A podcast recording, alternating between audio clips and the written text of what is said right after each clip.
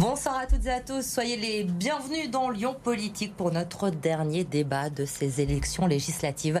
Débat d'entre-deux tours en partenariat bien sûr avec Mac de Lyon et Lionel Favreau. Bonsoir Lionel. Bonsoir Elodie. Cette semaine donc nous vous proposons notre dernier débat d'entre-deux tours. Le second tour c'est ce dimanche et on s'intéresse à la quatrième circonscription euh, du Rhône. Dans cette quatrième circonscription comme dans dix autres dans notre département, vous aurez le choix dimanche entre la nouvelle Union populaire écologique et sociale et la majorité présidentielle pour élire votre députée Anne Bruniera, députée Renaissance sortante, candidate à sa réélection, et Benjamin Badoir, coprésident du groupe écologiste à la métropole, candidat euh, de la NUP, euh, ont accepté de débattre sur notre plateau ce soir.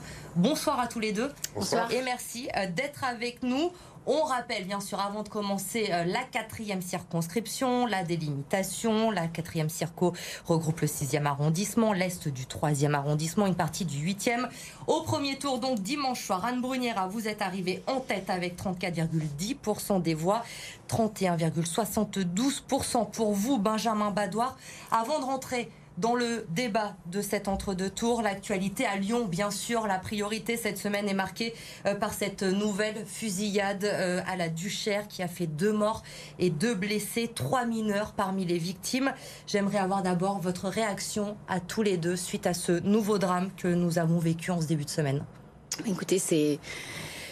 Tout d'abord, moi je pense bien sûr aux familles et aux habitants euh, de la Duchère face à ce drame, ce nouveau drame terrible et euh, bien sûr à la sécurité dans notre ville et plus particulièrement dans ce quartier, euh, dans ce quartier de la Duchère. Je continue à, à dire qu'il nous faut de la caméra, des caméras de vidéosurveillance euh, pour aider les policiers dans leur enquête. Ça fait à la fois office de prévention, peut-être dissuasion, et puis ça aide à résoudre les enquêtes.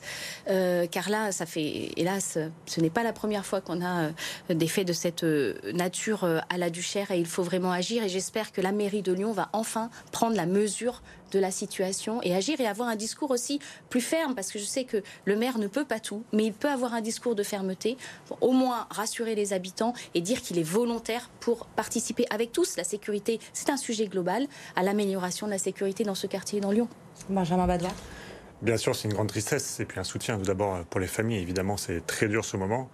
Euh, je pense qu'il faut pour le coup, effectivement, faire attention aux récupérations politiques. C'est un sujet à la fois de police municipale, mais surtout de police nationale. C'est des sujets de trafic de drogue, ça, se règle avec la police nationale. C'est étonnant que Darmanin soit encore ministre de l'Intérieur, alors qu'apparemment il a échoué ces dernières années. Donc je pense qu'il faut travailler tous ensemble là-dessus. C'est difficile, c'est du court terme, évidemment. C'est la présence policière que nous souhaitons mettre en place avec la, ville de Lyon. Et c'est évidemment des politiques de long terme sur, euh, le social, la solidarité et tout ce, qui va avec. Faut éviter les récupérations politiques et plutôt être euh, aujourd'hui faire confiance à la police et à la justice euh, pour résoudre cette enquête. On a l'impression depuis deux ans, et ce soir aussi en vous écoutant, que euh, gouvernement et ville de Lyon se rejettent un peu la responsabilité de cette dérive. D'un côté, euh, Gérald Darmanin accusé de laxisme, les écologistes lyonnais en le reprochant de s'opposer à l'extension de la vidéosurveillance. Grégory Doucet a rappelé, comme venait de le faire, que la sécurité est un pouvoir régalien. Est-ce qu'on peut dépasser cette polémique et euh, avoir un travail en commun euh, qui dépasse ces bagarres politiciennes, parce qu'on a l'impression encore ce soir d'assister à un échange qui est peut-être un peu stérile pour ceux qui nous écoutent. Bien sûr, moi j'ai bien l'intention de ne parler que de cette tristesse et de faire confiance à la police, mais comme il y a eu une insistance sur les caméras de surveillance, alors qu'il y a des caméras de surveillance à l'endroit où ça s'est passé, j'ai voilà, voulu m'exprimer. Mais évidemment, c'est un travail en commun avec la police municipale, la préfecture, la police nationale. Il faut arriver à résoudre ces problèmes de court terme et de long terme, bien sûr, tous ensemble. C'est pas c'est pas une question de se rejeter la balle. La sécurité, c'est un sujet global. D'ailleurs, nous avons fait une loi qui s'appelle la loi sur la sécurité globale pour euh, mieux travailler entre police nationale, police municipale et même sécurité privée, car à certains endroits et à certaines occasions, nous avons besoin aussi de la sécurité privée, et c'est pour ça que nous avons fait cette loi. Ce que je constate, c'est quand même, c'est que depuis deux ans, le maire de Lyon est arc-bouté sur le refus de la vidéosurveillance, alors qu'on en a besoin. La police nationale le dit. Je pense que la police municipale en a aussi besoin, et j'aimerais le voir progresser là-dessus. Après, c'est pas une histoire de récupération politique, c'est une histoire de dialogue et d'écoute. Pour l'instant, je constate qu'on n'a pas réussi à convaincre le maire de Lyon, mais je ne doute pas y arriver un jour. Il y avait des caméras, ça n'a pas été. il y en a très peu à la Duchère. On a eu votre réaction. On va rentrer dans le débat dans la quatrième circonscription, ce qui vous concerne également euh, pour euh, dimanche soir. Je le disais au, début de cette émission. 34,10% d'un côté pour vous, Anne Bruniera. 31,72% pour vous, Benjamin Badoir. Ça reste serré. Anne Bruniera, sur les quatre circonscriptions lyonnaises, vous êtes la seule candidate de la majorité présidentielle en tête à l'issue du premier tour. Comment analysez-vous ce résultat sur votre circonscription? Sur euh, ma circonscription, les trois autres de Lyon, mais et puis nationalement, on avait l'habitude de duel gauche-droite. Aujourd'hui, on a un duel centre-extrême gauche, du fait quand même d'un d'un affaiblissement des partis traditionnels, que ce soit les Républicains ou le Parti socialiste. Les Républicains se maintiennent à certains endroits grâce à l'implantation de certains euh, élus locaux, et en l'occurrence de maire d'arrondissement pour la quatrième euh, circo, mais ce n'est pas le cas euh, partout. Quant au Parti socialiste, il a choisi, et je le regrette, de faire cette alliance de circonstances dans la NUPS pour sauver quelques sièges. Donc, quelque part, il y a une certaine logique à cette équation-là, sachant que la NUPS est une addition des quatre partis de gauche. Elle réunit les quatre partis de gauche et bien sûr, quand on fait la somme des voix, ben, on a toujours plus que quand on est seul. Benjamin Badoir, la quatrième circonscription, a longtemps été une terre de droite. Pascal Blache, le maire du 6e arrondissement, ne s'est pas qualifié pour le second tour. Vous êtes au-dessus, vous, du score de Jean-Luc Mélenchon euh, sur cette circonscription au premier tour de la, de la présidentielle. Il avait obtenu 24% sur cette circonscription. C'est une première victoire déjà pour vous, ce score que vous avez réalisé dimanche soir? Effectivement, c'est une première victoire. Dimanche, ce sera une seconde victoire pour l'instant, euh, en fait, ce n'est pas une surprise. Euh, ce n'est pas une surprise. On s'attendait. Il y avait cette dynamique et il y avait en fait euh, un rejet des, politiques d'Emmanuel Macron depuis quelques temps. Il fait 25%, 25 sur l'ensemble du pays. Là, vous passez, vous, de 45% à 34% de, 2017 à 2022. La gauche et les écologistes passent de 22% à 34%. Donc, il y a une vraie dynamique. Je crois que c'est le résultat donc, de ce désaveu par rapport à Emmanuel Macron et ses politiques, et en même temps, d'une certaine adhésion aux politiques que l'on met en place depuis deux ans à la ville, à la métropole. On donne des solutions et apparemment ça plaît aux habitants. Est-ce que vous sortez d'extrême gauche parce que vous avez tiqué quand votre euh, adversaire a utilisé L'extrême gauche, c'est des partis euh, officiels, euh, c'est le NPA, c'est la lutte ouvrière. Non, nous ne sommes pas une extrême gauche, nous avons simplement des politiques, pour le coup républicaines, et qui simplement sont dans le partage des richesses c'est assez simple, mais c'est un peu notre, politique. Juste euh, pour revenir quand même sur le sujet de la dynamique, parce qu'il euh, il y a quand même une histoire qui est en train d'être racontée sur une dynamique à la NUPS. Je suis désolée, il n'y a pas de dynamique. Nous avons vécu une démobilisation entre la présidentielle et la législative. C'est hélas habituel entre chaque présidentielle et chaque législative. J'ai quant à moi perdu 7000 voix, mais M. Badoir en a perdu 7500. Donc nous sommes sur les mêmes. Oui, nous sommes sur les mêmes, sur les mêmes dynamiques en l'occurrence. Et quant à la, l'adhésion plus grande aujourd'hui à la NUPS qu'avant, moi je rappelle qu'en 2002, il y avait déjà un candidat écologiste au deuxième tour de l'élection et il s'appelait Pierre Aymon et que par rapport à l'élection de 2012, la NUPS a perdu 5000 voix. Donc il faut quand même regarder plus large que 2017. Vous faites les sommes, euh, vous verrez. Euh, on n'a pas de dynamique, on a une, un rassemblement des voix qui fait qu'aujourd'hui la NUPS a un score plus important que les écologistes. On ne peut pas nier que ce second tour met euh, dans la grande partie des circonscriptions un duel entre la majorité présidentielle et la nouvelle Union populaire écologique et sociale. À Lyon, quatre circonscriptions, je disais, Anne Bruniera, est-ce que finalement vous êtes euh, le dernier espoir de la Macronie sur Lyon pour ce second tour? Non, alors je ne dirais pas ça. Nous avons quatre duels en cours, une campagne en cours. Nous sommes jeudi, il nous reste encore euh, temps pour faire campagne pour convaincre. Et puis surtout, nous sommes projet contre projet. Et je pense que c'est important, c'est parler du fond. Et là, on a vraiment deux projets qui, qui s'affrontent sur euh, de nombreux sujets. Je vais juste en citer euh, deux, trois. Mais euh, sur, bien sûr, le volet économique, pas du tout la même vision économique, puisque nous sommes pour une distribution des richesses, mais avec création de richesses et non pas de promesses de chèques. Nous sommes pour une France souveraine dans une Europe forte. Et à la NUPS, on est quand même sur un discours par rapport à l'Europe qui est très qui est très tendancieux, mais avec quand même une Enfin, on connaît Jean-Luc Mélenchon et on connaît sa position par rapport à l'Europe et la sortie de l'Europe, ou du moins la désobéissance qui reviendrait euh, au même. Et puis, euh, nous avons d'autres différents, euh, notamment sur les valeurs de la République, sur la laïcité, bien sûr, c'est important. Et je ne je parle pas de la police et de la façon dont certains, dans cette alliance qu'est la NUPS, parlent de la police. Boniaras, qui ont élargi au Rhône en 2017, on se rappelle, vous l'emportez, la, Macronie, dans 12 des 14 circonscriptions. Visiblement, vous, ferez difficilement aussi bien cette année. Est-ce que vous prenez ça pour un désaveu pour Emmanuel Macron? Non, mais d'abord, euh, l'élection n'est pas faite et je ne suis pas là pour faire des pronostics euh, sur le Rhône. Euh, nous travaillons sur un projet pour lequel nous demandons une adhésion.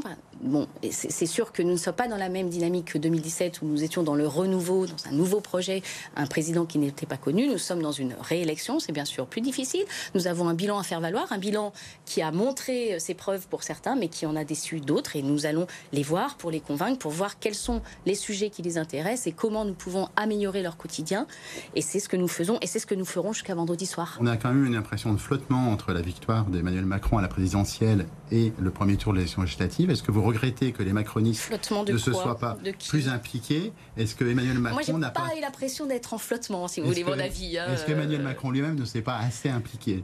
Non, je pense pas. Emmanuel Macron, il a été élu président, il a repris euh, bien sûr sa mission de, président et notamment dans le contexte international aujourd'hui euh, qui est extrêmement prenant euh, pour lui. Le gouvernement a été, a été nommé et ensuite vous savez qu'ils sont dans une période de réserve. Et puis comme quand même le premier sujet c'est le pouvoir d'achat, il faut pour cela pouvoir disposer d'une Assemblée nationale pour voter un budget, pour pouvoir mettre en place les mesures de pouvoir d'achat. Donc il faut bien sûr que l'élection législative se passe. La grande différence cette année, c'est que nous avons eu sept semaines entre la présidentielle et la législative, là où nous en avions trois d'habitude, du fait des ponts et des jours fériés. Et c'est ça, je pense, qui donne cette impression-là. Benjamin Badoir, on l'a dit, Anne Brunière a légèrement en tête au, premier tour. Pascal Blache, le maire du, 6e arrondissement, a appelé à voter pour Anne Bruniera dès le soir du, premier tour. Pascal Blache qui a obtenu 16,49% des voix au, au premier tour, 40% d'abstention sur la quatrième circonscription ça va se jouer là-dessus. C'est les abstentionnistes qu'il faut aller chercher pour dimanche pour essayer de faire basculer cette circonscription. Tout à fait, les abstentionnistes et notamment les jeunes. Il y a malheureusement en France 70% des moins de 35 ans qui n'ont pas voté et c'est un vrai problème. Les jeunes que Jean-Luc Mélenchon avait réussi à mobiliser pour la présidentielle. Tout à fait, tout à fait. mais c'est un problème et cette abstention, elle n'est pas due au hasard. Elle est due à plusieurs choses. On a dit, en fait, euh, il y a très peu eu de débats. Euh, alors localement, oui, mais nationalement, Macron a refusé les débats avant la présidentielle. Il n'y a eu qu'un débat national pour les législatives. Donc effectivement, les gens, comment voulez-vous qu'ils s'intéressent à la politique s'il n'y a pas de confrontation des programmes? Ensuite, euh, évidemment, c'est la vision de, Macron sur, le, sur, la, République. Il met à la même hauteur l'extrême droite et la gauche. Il y a quand même une problématique. Donc là, je crois qu'il y a plutôt une panique chez Emmanuel Macron et c'est problématique. Il y a aussi un problème euh, d'exemplarité. Pour, ce qui est, pour parler de la droite, euh, les deux derniers présidents, le dernier Premier ministre de la droite, sont condamnés, ont été condamnés à de la prison ferme. pour le gouvernement éphémère de Macron en ce moment, un, ministre est actuellement mis en examen, ça a été confirmé cette semaine. Un autre ministre est accusé de viol, un deuxième ministre est accusé de tentative de viol, ça a été confirmé par une autre personne cette semaine. Ces personnes doivent démissionner. Et ce n'est pas exemplaire, ça ne donne pas envie de s'intéresser à la politique. Par contre, je suis très heureux que sur la circonscription, la quatrième, il y a quatre points de participation en plus. Je pense que ces quatre points qui ont surpris certaines personnes, mais ces personnes ont voté, je pense, notamment pour la NUPES parce que nous avons vu des nous avons rencontré. Mais je l'estime, je pense. Des histoires, en fait. Nous avons rencontré des milliers de personnes par des porte-à-porte, des, euh, des tractages. J'ai une idée de qui a voté pour vous? Parce que si ce sont les jeunes qui ont poussé ben, euh, Mélenchon à la présidentielle, qui vous a poussé au second tour, vu l'abstention des jeunes qu'on vient de citer? Je pense que tout le monde a voté pour nous. Je vous l'ai dit tout à l'heure, parce que euh, nous avons des solutions, nous proposons des solutions depuis deux ans à la ville et à la métropole. Et, cette fois-ci, je pense qu'on va. C'est une approbation de. Oui, je pense que c'est une certaine adhésion. Et euh, en fait, quand on a rencontré ces personnes, euh, ces milliers de personnes, on a fait des milliers de porte-à-porte, on explique notre, notre, programme, on explique ce que, que l'on fait à la ville et à la métropole, et apparemment les gens adhèrent. Donc là, c'est la même chose. On fait campagne à fond pour cette deuxième semaine. Et en fait, la circonscription peut basculer et l'Assemblée nationale peut basculer. Tout peut se passer ce week-end. non, mais moi, j'appellerais M. Badoir à un peu d'humilité quand même. Euh, c'est peut-être sa première campagne en son nom propre, mais je pense qu'il faut être un peu humble. Effectivement, euh, on rencontre beaucoup de, beaucoup de personnes en porte-à-porte, -porte, sur le terrain, partout. En ce qui concerne les jeunes, je pense que vous avez une vision qui est quand même un peu un peu binaire en fait euh, de la jeunesse. Moi, j'ai beaucoup travaillé sur la jeunesse pendant ces cinq ans, notamment pendant le Covid. J'ai rencontré beaucoup de jeunes, on a fait des débats avec eux. Je pense pas que ce soit un débat Macron-Mélenchon qui, qui, les intéresse. D'ailleurs, ils en ont eu pendant les présidentielles. Pourquoi il aurait fallu faire un, débat Macron-Mélenchon pendant les législatives C'est pas le sujet. le sujet, c'est la circonscription. Et euh, les, les, jeunes aujourd'hui, ce qui vraiment moi ce que je retiens, c'est que certains ne se sentent pas légitimes pour aller voter, pas légitimes pour faire un choix, et donc il faut faire euh, plus de pédagogie. Je pense que là, c'est un travail collectif, médias et responsables élus et candidats politiques pour leur dire mais bien sûr vous avez toute votre voix à donner, vous avez toutes vos idées à faire valoir et ne pas les cataloguer trop facilement en présumant de ce qu'ils voteraient si ils votaient. Ça c'est quelque chose que je n'apprécie pas du tout. Et puis porter l'opprobre dès qu'il se passe quelque chose sur les personnalités politiques pour en faire des leitmotifs de campagne comme vous le faites à chaque débat, je pense que ça aussi, ça dégoûte un certain nombre de personnes. pour vous, les jeunes ne se sentent pas légitimes. Bah vous êtes aussi responsable de... Viol, effectivement, ça dégoûte beaucoup de gens. Des leaders, des leaders du pays, ils sont accusés de viol. Monsieur Restons sur les jeunes un instant, Je sais que c'est votre, c'est votre façon de, de faire débat, mais ce n'est pas, il n'y a pas de plainte déposée. Il faut déposer plainte, il faut laisser justice se faire, et vous n'êtes pas, en tant que candidat, un officier de justice. Ce n'est pas le débat pour le moment. On parle des jeunes. Vous considérez qu'ils ne se sentent pas légitimes pour voter. Pourtant, Benjamin Badoir, ces jeunes ils sont très engagés aujourd'hui, pas forcément en politique, mais notamment sur l'urgence climatique. Ils se mobilisent. Beaucoup nous disent ça sert à rien d'aller voter, on se sent pas représenté. Les politiques qui sont là aujourd'hui, qu'on mette l'un ou l'autre, finalement, le résultat sera le même. Est-ce que c'est pas là qu'il faut travailler? Il faut intéresser, changer la façon dont on fait la politique aujourd'hui. Tout à fait, tout à fait. Et c'est ce que je vous dis. À la ville et à la métropole, apparemment, il y a quand même une certaine adhésion. Et on peut revenir là-dessus, mais la plupart des jeunes au présidentiel ont voté pour le projet de gauche, de la NUPES, de tous les candidats de la gauche. Donc aujourd'hui, c'est au gouvernement et à tout le monde, à les médias, aux médias, d'expliquer l'importance des élections, d'expliquer que le vote, ça sert à quelque chose, c'est utile, on peut faire de la politique autrement, et c'est ce que nous proposons.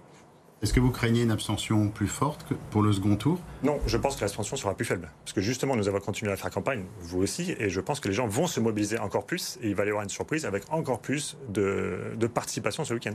au, deuxième, au deuxième tour, on a toujours un peu un, de, de mouvement, en fait. Hein. Il y a des gens dont les candidats ne sont pas au deuxième tour et qui ne veulent pas euh, aller voter, qui n'iront pas, et puis d'autres qui n'étaient pas venus euh, au premier tour parce qu'ils préfèrent voter sur euh, le choix final, qui viendront. On le voit très bien sur la liste d'émergement, ceux qui sont votés, ceux qui ne reviennent pas.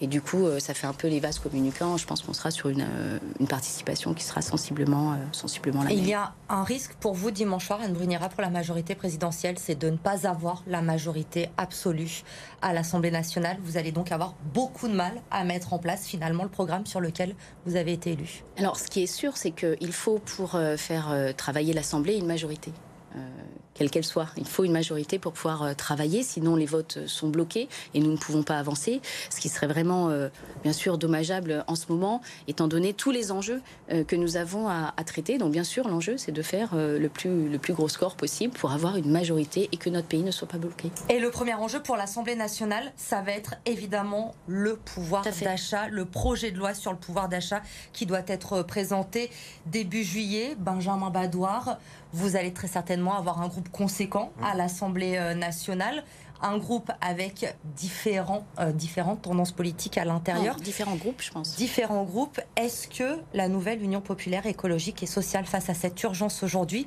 va voter le projet de loi sur le pouvoir d'achat? Surtout, nous pensons que nous aurons la majorité. C'est bien l'objectif. Nous espérons avoir la majorité pour ensuite proposer des mesures de pouvoir d'achat. Pour certains, le pouvoir d'achat, c'est une thématique de campagne, mais pour beaucoup, de plus en plus de Français, c'est vraiment une réalité. Euh, dans un pays qui va bien, l'inflation est à 1 ou 2% Là, on en a 5% Les prix des tomates ont augmenté de 23% en un an. un paquet de spaghettis, il est passé de 1,53 à 1,83 en 5 mois. C'est vraiment une réalité pour de plus en plus de personnes. Il y a 10 millions de pauvres aujourd'hui, 8 millions de personnes qui ont accès à l'aide alimentaire. Et dans le même temps, depuis un an, les actionnaires du CAC 40 ont reçu 160 milliards de dividendes. Et Total, en 2021 également, a reçu 15 milliards de bénéfices. Donc nous, ce qu'on propose, c'est simplement un partage de la richesse, et un petit partage, on ne va pas tout, tout prendre riche, évidemment, mais un, certain partage de la richesse, pour ensuite faire un SMIC à 1500 euros, pour ensuite bloquer les prix, c'est possible, le gouvernement le fait actuellement à La Réunion, donc c'est possible en fait. Et enfin, pour que personne ne vive en dessous du seuil de pauvreté. Voilà comment nous voulons résoudre les problèmes du pouvoir d'achat. Bruniera, le gouvernement a annoncé des conséquences pour le portefeuille des Français dès le mois d'août. Qu'est-ce qui va changer? Dans quelle proportion? Alors sur le sujet du pouvoir d'achat, déjà dire que ça fait cinq ans que nous y travaillons. Nous avons notamment réduit euh, énormément les impôts sur les ménages, 25 euh, milliards, avec notamment la suppression de la taxe d'habitation que nous allons continuer. Et puis euh, effectivement sur d'autres mesures, soit d'aide, de revalorisation des minima sociaux ou de blocage de certains prix dernièrement. Donc nous allons poursuivre et amplifier, puisqu'effectivement la situation économique aujourd'hui n'est pas la même, avec euh, la crise en Ukraine et l'inflation, qui néanmoins en France est l'une des moins élevées euh, d'Europe. il y a trois axes en fait euh, sur la lutte pour le pouvoir d'achat des Français. Il y a premièrement améliorer les revenus. Pour cela, il y aura plusieurs mesures. Il y a la réindexation des retraites, bien sûr. Il y a le point d'indice des fonctionnaires qu'il nous faut augmenter. Il y a aussi, moi, une mesure qui est très importante pour moi, qui est le versement obligatoire de dividendes aux salariés quand l'entreprise verse des dividendes aux actionnaires. Vous l'avez pas fait avant. Et ben, nous le faisons là. Enfin, euh, voilà. On a travaillé sur euh, la participation obligatoire, mais pas sur les dividendes obligatoires, et donc nous mettons un pas, euh, un pas de plus. Ensuite, sur les autres mesures, nous avons réaliser euh, des, blocages de prix, donc le bouclier euh, tarifaire bien sûr, euh, la remise sur le prix d'essence, mais là nous allons changer la façon de faire pour mieux cibler sur ceux qui en ont le plus besoin, c'est très important. Puis nous allons continuer à baisser les impôts, comme nous l'avons fait pendant ce quinquennat, avec la suppression de la taxe, la redevance scellée et la fin de la suppression de la taxe d'habitation qui est prévue pour 2023. Voilà trois grands paquets de mesures qui seront dans cette loi pouvoir d'achat que nous débattrons dès juillet, que nous voterons, je pense, dans ce mois-là. J'espère que euh, les gens qui se disent de gauche et attachés au social seront avec nous pour défendre euh, cette loi. Et quant à ce que dit euh, M. Badoir sur la redistribution des richesses, moi je suis d'accord sur redistribuer les richesses, mais il faut en créer pour cela et non pas faire des chèques en blanc et promettre à tout le monde des augmentations que vous saurez pertinemment ne pas financer. Je pense que faire des promesses qu'on ne tient pas derrière, ça aussi, ça déçoit ça déçoit beaucoup les électeurs et ça fait de l'abstention. Vous faites des promesses, que vous ne savez pas financer en fait. Si, bien sûr. Regardez, à, la ville de Lyon, à la métropole de Lyon, on a perdu, on a perdu en désendettement. Oui, vous êtes en train de dilapider le budget de la ville de Lyon. Justement, on est passé mm. de 6 années de désendettement à la métropole de Lyon à 4 mm. années. Donc on sait gérer. Et en même temps, pour l'instant, vous n'avez fait aucun travaux, ça va venir. Ah, mais on verra en fin de mandat. 2021, 605 millions d'investissements. Il n'y a jamais eu autant d'investissements une première année. 2022, on part sur 710 millions. il n'y a jamais eu autant d'investissements. Donc non, nous savons. Vous réécrivez l'histoire, Malheureusement. Bah non, mais allez voir les C'est une habitude chez nous. Mais je connais les comptes. J'étais adjointe ah, à l'éducation avant. Ah oui, bah ça, on s'en souvient effectivement. Donc non, nous savons faire de l'économie. Nous, vous, apparemment, vous avez des problématiques. Vous avez beaucoup de promesses. Vous en avez fait pendant 5 ans. On les a tenues. Mais non, vous bah, avez bah, tenir effectivement, baisser les appels. On a déjà parlé de choses comme ça. Oui, ça, vous savez tenir ces promesses. Non, on a tenu nos promesses de baisse d'impôts, d'augmentation du budget de l'hôpital, de revalorisation des enseignants. On a tenu nos impôts. Ah, Sur ce projet de loi, la pouvoir d'achat, euh, Benjamin Badoir, il va falloir que l'Assemblée nationale se mette d'accord rapidement. Il y a urgence. Mhm. On a entendu Anne Brunira, le projet de loi proposé par la majorité euh, présidentielle. Vous irez plus loin Est-ce que vous allez proposer des, amendements, par exemple Nous, nous voulons avoir la majorité. Non, je suis désolé, on veut avoir la majorité pour faire nous-mêmes notre loi, notre loi sur le pouvoir d'achat. Donc je ne vais pas répondre à cette question. Et donc, vous mettrez quoi dedans et comment vous la financerez, surtout cette loi? Nous, on n'a pas prévu de loi de pouvoir d'achat, on a prévu le passage du SMIC à 1500 euros, le blocage des prix. Oui. on va le financer, on en a parlé tout à l'heure. Arrêtez de me regarder de haut comme ça. Non, non, je ne peux pas vous regarder de haut vu que je fais 20 cm de plus que vous, de moins que vous. Mais, pas un souci. mais simplement, on dit, je vous l'ai expliqué, le pays est extrêmement riche. Les, euh, actionnaires ont reçu 160 milliards de dividendes. Le, gouvernement peut créer des lois, peut réguler ses Donc finances. Donc vous allez créer des impôts ah bah sur les ultra riches, sur les multimillionnaires et sur les, sur les milliardaires, oui, je vous le confirme. Et ça, ça fera 250 milliards par an. Oui. Les impôts sur les ultra riches. Mais non, vous exagérez. Vous non, votre programme est, si, est, chiffré à 250 milliards d'euros par an. Vous avez mal géré de recettes, de dépenses supplémentaires. Le pays pendant quelques années. Ne nous apprenez pas à gérer un pays que vous ne savez pas faire. non, mais pas gérer. Les formules, enfin, non. Si vous avez la majorité dimanche soir, vous parlez notamment de l'augmentation du SMIC, ce sont des mesures que vous ferez passer dès l'été Oui, dès cet été, tout à fait. Mais en fait, la crise du pouvoir d'achat, elle est actuelle, elle est maintenant.